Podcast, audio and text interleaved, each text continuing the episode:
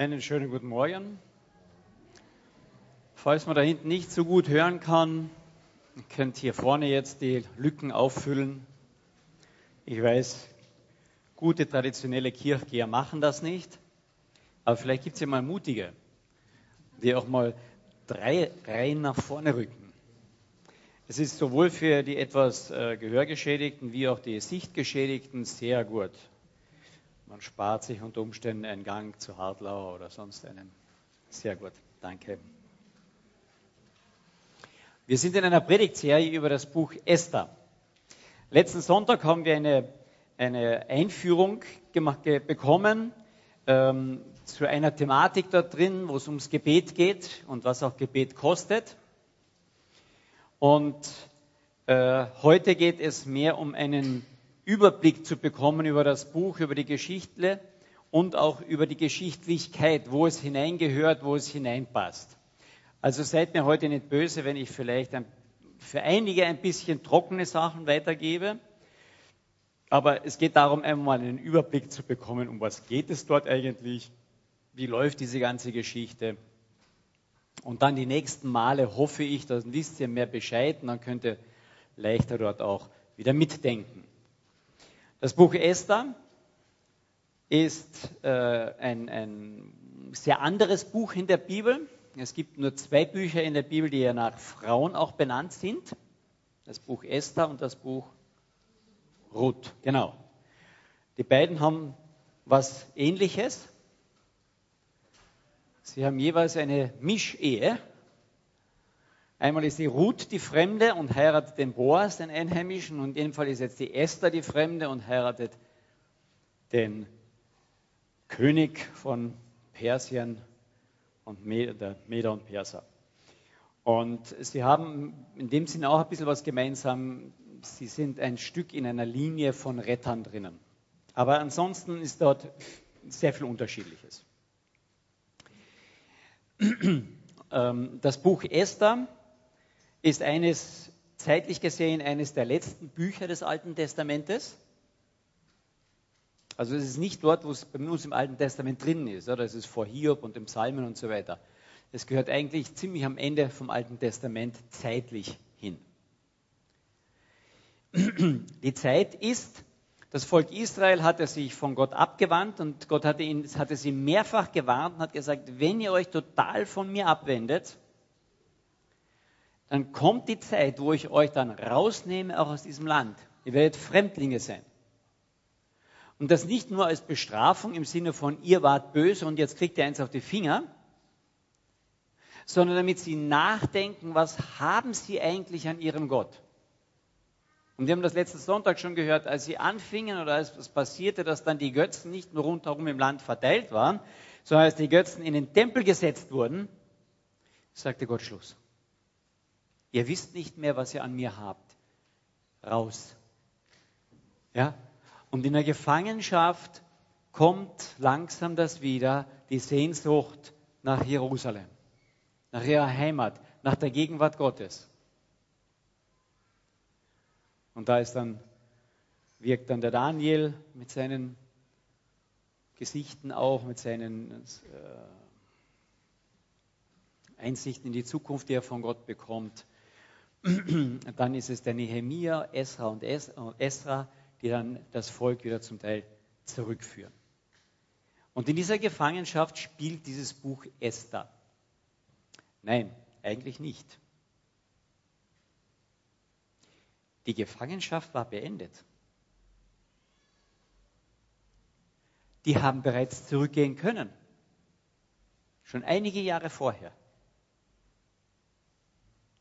Und jetzt merken wir, was ist da eigentlich los? Wir haben hier ein zwiegespaltenes Volk. Ein Teil, der die Sehnsucht nach Jerusalem, nach der Gegenwart Gottes auch in sich tragt, hat den mühsamen Weg auf sich genommen, ist zurück, ein Teil mit Nehemiah, ein Teil auch mit Esra, zurück und haben angefangen, die Stadt Jerusalem aufzubauen, den Tempel aufzubauen, wieder probiert, dort mühsamst alles zu machen. Und ein Teil war in Babylon geblieben. im Reich der Meder und Perser. In dem Fall war es dann Susa, die Hauptstadt. Das hat sich ein bisschen geändert immer wieder bei den einzelnen Herrschern. Es war ein zwiegespaltenes Volk. Nur wer hatte den besseren Teil erwischt? In Susa hat der neue König, nachdem er drei Jahre kurz als König war, ein Riesenfest veranstaltet. Nicht nur in Susa, sondern über das ganze Land hinweg. Ein halbes Jahr wurde nur gefeiert. Für jedermann. Ein halbes Jahr zeigte der König seine Pracht, seine Großzügigkeit, alles, was er hatte. Schon vorher hat der Vorgängerkönig gesagt, wir schauen, dass die Gefangenen nicht hier bei uns sind. Das sind ja alles Rebellen. Wir lassen sie zurückgehen. Wir haben eine ganz große Toleranz in Religionsfreiheit, solange sie sich nicht gegen den Staat auflehnen. Deswegen konnten die Juden auch zurück. Aber viele hatten sich gut eingerichtet. Und in Susa wurde dann extra noch gefeiert. Eine ganze Woche lang alles Freibier. Die konnten essen und trinken, wie sie wollten. Alle in Susa. Inklusive der Juden. Es ging ihnen super. Sie hatten sich arrangiert. Sie fielen nicht groß auf, brauchten nicht groß auffallen.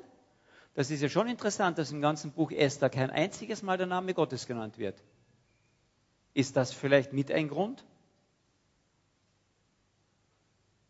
Ich bin so froh, dass ich Christ bin. Aber in meinem Umfeld weiß es glücklicherweise keiner. Ja? Hm.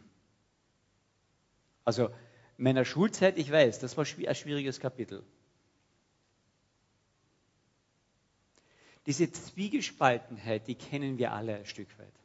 Wir haben uns gut eingerichtet, aber ja, wir wissen schon, unser Zuhause ist eigentlich woanders. Und dieser Zwiespalt kommt aus einem Ungehorsam, der weit, weit, weit vorher liegt. Das ist ganz interessant. Ich möchte heute nur die ersten zwei Kapitel und ein bisschen vom dritten so ein bisschen hineinleuchten. Im ersten Kapitel geht es darum, dass der Ahasveros, also der, der König der Meder und Perser, ein Riesenfest veranstaltet, 180 Tage lang alles zur Schau stellt und am Ende dieses Festes, dieses große Fest in Susa macht für alle und am Ende dieser paar Tage noch in Susa, da will er noch einmal richtig auf die Pauke hauen, wahrscheinlich angeben mit seiner Frau, die die schönste Frau des ganzen Reiches ist. Der Vashti. Und wenn man den Text zusammen liest, er will die Schönheit dieser Frau zur Schau stellen, nach außen hin. Und wenn man den Text im Hebräischen liest, ist es wahrscheinlich, dass sie nur bekleidet sein soll mit ihrer Krone. Und da verweigert sich die Frau, die Königin, die ein eigenes Fest daneben her auch hatte. Und sie wird verstoßen, ähm, wahrscheinlich umgebracht. Und irgendwann kriegt natürlich der König Sehnsucht nach wieder einer ganz schönen Frau und dann gibt, macht er eine Ausschreibung Best Top Model in Persien und den Medien. Ein Riesenreich von Indien bis an die Ostküsten von Afrikas hinein. Mit weit über 100 Nationalitäten. Und er lässt sich die schönsten Frauen heraussuchen. Toll. Er hat eine Auswahl. Ha? Möchte jemand König sein von dort? Allein die Vorbereitungszeit, bevor sie überhaupt vor den König kommen durften, ein Jahr, nur Schönheitskosmetik. Ein Jahr mit den ganzen Säften und Salben und Ernährung und alles drum und dran. Und dann dürfen sie einmal vor den König kommen für eine Nacht. Und der König entscheidet dann, hm, wird sie wiederkommen oder nicht, soll sie seine Frau werden oder nicht. Und unter denen ist Esther. Sie ist ein Waisenkind, auferzogen von ihrem Onkel. Er hat sie angenommen, dem Mordecai. Und hier, wenn man da ein bisschen näher hineinschaut, haben wir den ersten Zwiespalt drinnen. Esther ist nicht der richtige Name. Esther ist ihr persischer Name. ihr hebräischer Name, der heißt anders. Der wird ganz am Anfang im ersten, im zweiten Kapitel dann auch genannt. Und ihr hebräischer Name ist Hadassan. Myrte, Wohlgeruch eigentlich. Aber das ist hebräisch. Und wir wollen nicht auffallen. Wir haben uns arrangiert. Esther ist der Stern. Aber Esther ist auch in Richtung Venus. Das ist eigentlich ein Verehrter, eine Gottheit im persischen Bereich. Also das ist eine Angleichung hinein. Wir haben interessanterweise bei Mordecai das Gleiche. Mordecai ist ein bisschen ab, ab verändert, heißt auch eigentlich Myrrhe im Hebräischen.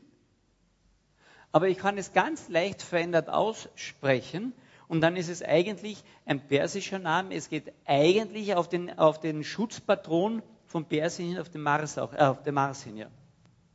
Es ist so, so ein bisschen. Aber sie haben einen tollen Platz. Der Mordecai hat es was zu was gebracht in Susa. Er sitzt im Tor und das heißt, er war wahrscheinlich ein Richter, und zwar ein hochrangiger, weil er saß im Tor des Königspalastes auch, im Eingang. Und dort waren die, die Rechtsprechung auch machten, also ein relativ hoher Posten. Der Zwiespalt. Und dann passiert etwas, und in den ersten zwei Kapiteln wird der große Gegenspieler, den es in diesem Buch gibt, überhaupt nicht genannt der Hamann.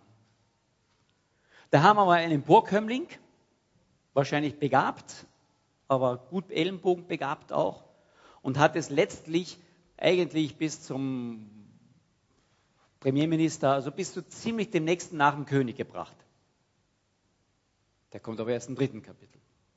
Im zweiten Kapitel haben wir eine ganz kleine Geschichte, die später eine große Rolle spielt, nämlich der, der Mordecai hört, wie er im Tor sitzt, kriegt er mit, zwei Untertanen, die mit zur Wache gehören, wollen einen Anschlag gegen den König planen. Und da er nicht direkt Zugang zum König hat, sagt er der Esther, die inzwischen Königin geworden ist, sage das dem König, warne ihn. Und sie tut das und warnt den König und es stellt sich heraus, es ist richtig.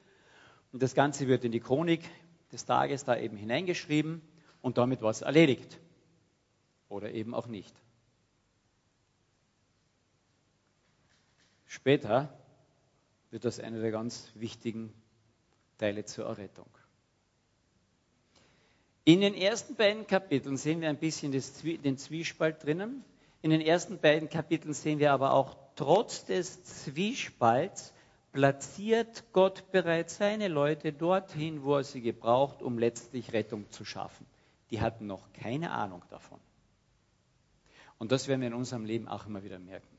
Wenn wir zurückschauen in unserem Leben, sagen wir, aha, ja, unser kleiner Enkel, das ist eines seiner Lieblingsworte, gell, er sitzt da hinten und geht da wieder rum, dann schaut er und sagt, aha, ja, mit seinen zweieinhalb Jahren oder knapp so. Und manchmal ist es in unserem Leben genauso. Wir gehen herum wie die Kinder, verstehen vieles nicht und plötzlich drehen wir und sagen, aha, ist das schon mal passiert? Na, Im christlichen Leben? So im Rückblick plötzlich merkt man, aha. Und Esther, wir lesen ja das ganze Buch. Wir sehen am Anfang schon, ah ja, wir wissen schon, da wird was draus. Aber das wussten die ja noch nicht. Und Gott platziert dieses hm, zwiespältige, sehr bequem gewordene Judenvolk, was zurückgeblieben ist, so, dass er trotzdem bei seiner Rettung bereits vorbereitet. Weil sie es ja verdient hatten, oder? Er möchte uns immer wieder klar machen, wir leben, weil er uns gnädig ist. Wir leben aus der Gnade, weil er zu diesem Volk Ja gesagt hat, weil er zu dir Ja gesagt hat. Hat er vor 2000 Jahren schon seine Rettung platziert. Nur ich habe es nicht gewusst eine Zeit lang meines Lebens. Er platziert seine Rettung. Und dann kommt als Anfang vom dritten Kapitel dieser Hamann ins Spiel, dieser Gegenspieler, dieser Bösewicht. Ja, der steigt auf, geht dort beim König ein und aus. Jeder beugt, muss sich vor ihm niederbeugen. Der Einzige, der es nicht tut, ist Mordecai. Und den Hamann ärgert das. Hey, hallo, ich bin der Chef. Und Mordecai beugt sich nicht nieder. Und die Knechte herum und rundherum fällt das schon auf. Und irgendwann kommt das natürlich auch von Mordecai, der beugt sich nicht nieder. Und dann kommt er darauf, ah, er ist Jude. Bisher ist darüber nicht viel geredet worden. Der Mordecai hat extra der Esther gesagt, sag dem König ja nicht, aus welchem Volk du kommst. Das ist, das ist jetzt nicht so wichtig. Hauptsache du bist einmal Königin. Ja? Und selbst das gebraucht später Gott noch dieser Hamann.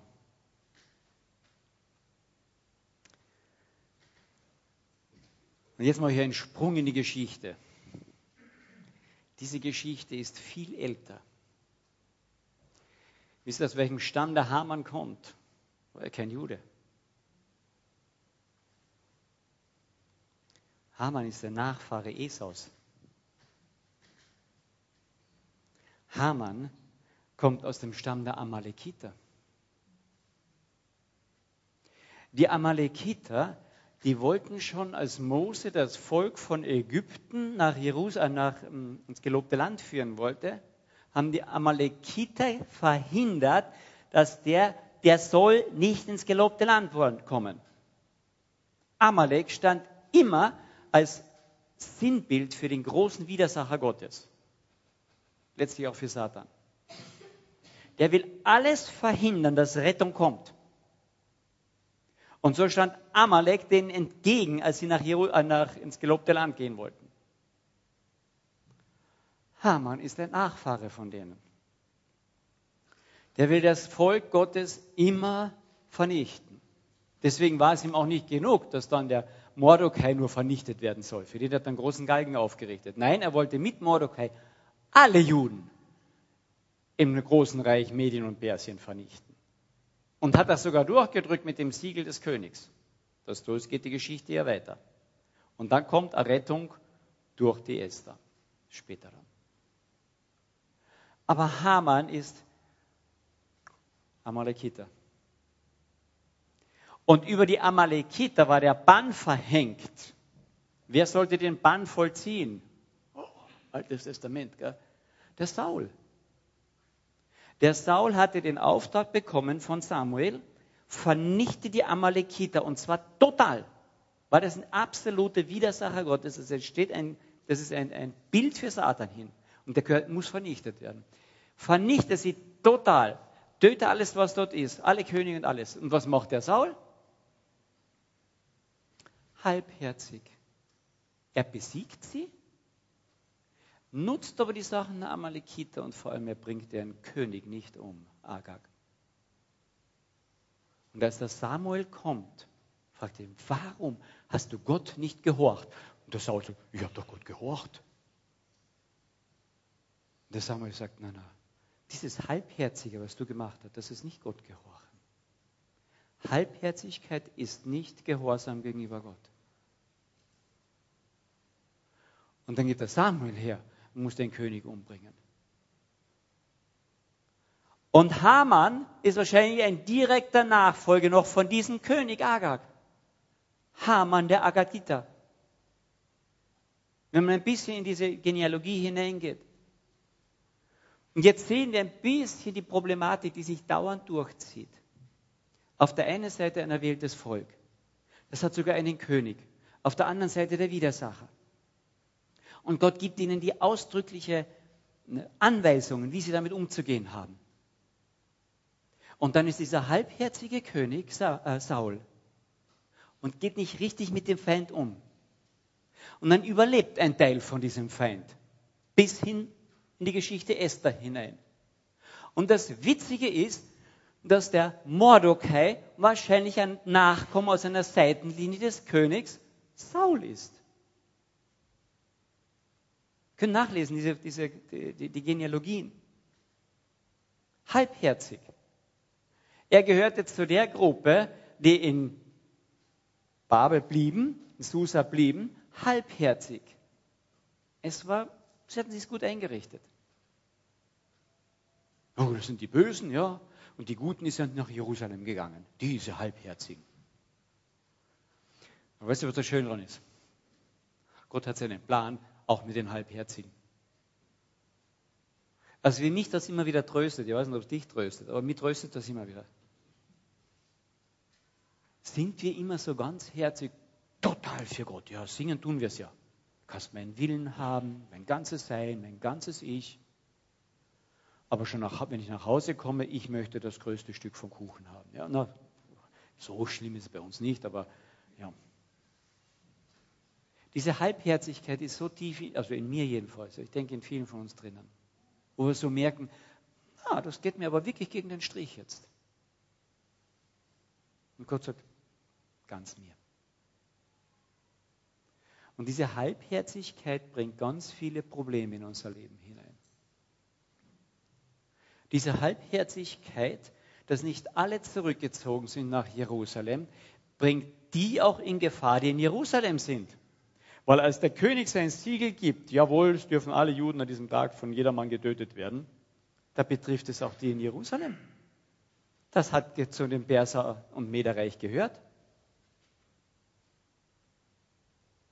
Das Ding hatte große Auswirkungen, nicht nur für die Einzelnen, die in Susa waren, sondern selbst für die, die ganzherzig in Jerusalem waren. Nur wenn wir dort hinschauen, sehen wir auch, dass dort auch viel Halbherzigkeit war. Und der Nehemiah und der Esra müssen einiges aussortieren. Also es gibt keine wirklich braven und wirklich schlimmen in dem Sinne jetzt bevor Gott, sondern sagt, Gott sagt, ich habe dich auserwählt, du bist halbherzig und ich stehe mit meinem ganzen Herzen zu dir. Wenn das nicht tröstlich ist, was dann? Also für mich schon wirklich wahr. Und diese Geschichte zwischen dieser halbherzigen Sache und dem Gehorsam gegenüber Gott, die geht ja weiter nach vorne hin. Wir haben gesagt, Jakob und Esau. Der Hamann, ein Nachkomme Esaus. Der Mordecai, ein Nachkomme Jakobs. Und was war bei Jakob und Esau? Das eine war wirklich der Starke. Der kam mit Macht, der kam mit Kriegsmacht. Und der Jakob ringt mit Gott und sagt, es geht um Leben und Tod. Du musst mich segnen. Ohne deinen Segen bin ich überhaupt verloren. Und dann teilt er ganz schlau auch noch seine, seine Habe auf und auch eine Frau nach der Seite, eine Frau geht dorthin, dass wenn er einen erwischt, dann den anderen nicht. Ganz kann ich ja Gott nicht vertrauen, dass jetzt dass alles gut wird, oder? Die Halbherzigkeit zieht sich immer quer durch. Und die, mit denen ich schon öfters gesprochen habe, die wissen, dass ich diesen Satz immer wieder sage. Die Christen, glaube ich, sind die einzig gesunden Schizophrenen. Weil wir sind halbherzig. Wir sind noch nicht hundertprozentig perfekt. Wir haben noch alten Adam-Anteile in uns. Aber wir haben genauso Jesus Christus in uns durch seinen Geist. Wir sind genauso errettet, vollkommen gemacht in Gottes Augen. Naja, dann stehe ich in der Früh vorm Spiegel und denke, ups, vollkommen. Ja, so gerade wenn man jetzt in Pension geht, gell, so. Hm. Dann jemand mal geschrieben, dann überlegt man sich in der Früh, soll man das Gesicht unter Denkmalschutz stellen oder doch nochmal restaurieren, ja, so. Hm. Da ist nicht Vollkommenheit in meinen Augen. In Gottes Augen doch. Wir sind gespalten ein Stück, immer noch auf dieser Erde. Und das siehst du an allen großen Gottesmännern durch die Bibel hindurch. Die in Sünde fallen, wieder aufstehen. Die Gott loben und sagen, was ist das großartig mit Gott? Und dann bauen sie Mord und Totschlag. Einer der größten Männer des Alten Testaments, der Mose. Größte Männer des Alten Testaments, der David. Na großartig. Was für ein König. Was für ein Psalmendichter. Und dem sein Familienleben. Und Gott sagt, ihr, ihr seid zwiespältig. Ihr seid nicht immer eindeutig. Aber ich, dein Gott, bin eindeutig. Du kannst dich auf ihn verlassen und selbst wenn du untreu bist, bleibe ich treu, sagt Gott. Das ist so tröstlich. Und das zieht sich durch das Buch Esther durch. Und ich muss beide Seiten sehen. Auf der einen Seite sind da Leute, die hingegeben sind, die ihr Leben einsetzen, die Esther, der Mordecai, die ihr Leben wirklich aufs Spiel setzen. Aber auf der anderen Seite sind das auch Personen, die, naja, also ganz, ich sage lieber nicht, dass ich Jude bin und ich gehe noch nicht nach Jerusalem, weil ich habe ja einen so tollen Posten bekommen als Richter und, und, und. Versteht ihr, dieser Zwiespalt geht tup, mittendurch. Und Gott sagt, okay, mit dem Volk mache ich was. Bist du da schon mal vor Gott gestanden und denkst, meine Güte, ich bin für nichts Nutze bei Gott. Und dann sagt Gott, ja, genau mit dir mache ich was. So ist Gott. So einen Gott haben wir. Und dann geht diese Geschichte in Esther ja weiter, wo in einer Nacht der Hamann am Abend sich entscheidet, den höchsten Galgen in der ganzen Stadt aufzuhängen, um den Mordecai am nächsten Tag dort aufzuknüpfen. Und in einer Nacht dreht Gott alles um. Die Juden werden nicht ermordet in dieser ganzen, diesem ganzen Landschaftsgebiet, sondern die Juden dürfen alle ihre Feinde umbringen. Und am nächsten Tag wird der Hamann an dem Galgen aufgehängt, an dem eigentlich der Mordecai hätte aufgehängt werden sollen in seinem Hof. In einer Nacht dreht er Gott das um. Er hat das Jahre vorher schon vorbereitet, alle Kleinigkeiten. Aber die hat keiner noch gesehen. Und so sehen wir viele Dinge nicht in unserer Zwiespältigkeit, in einer ganz engen Sicht.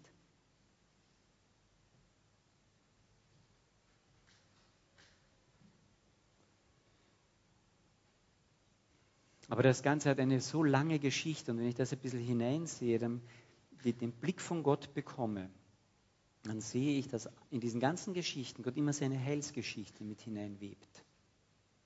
Die Zwiespältigkeit. Eigentlich von Adam und Eva ein Stück schon nach dem Sündenfall. Dann mit Jakob und Esau. Dann mit diesen beiden Amalek und Israel. Und dann mit der Halbherzigkeit des Saul mit den Amalekitern, mit Agag. Und dann haben wir bis nach Esther diese zwei Linien, eine von Saul und eine von Agag. Die beiden großen Widersacher dort in dieser Geschichte, der Haman und der Mordecai. Und am Ende, das ist schon interessant, will eigentlich jeder in Persien Jude sein.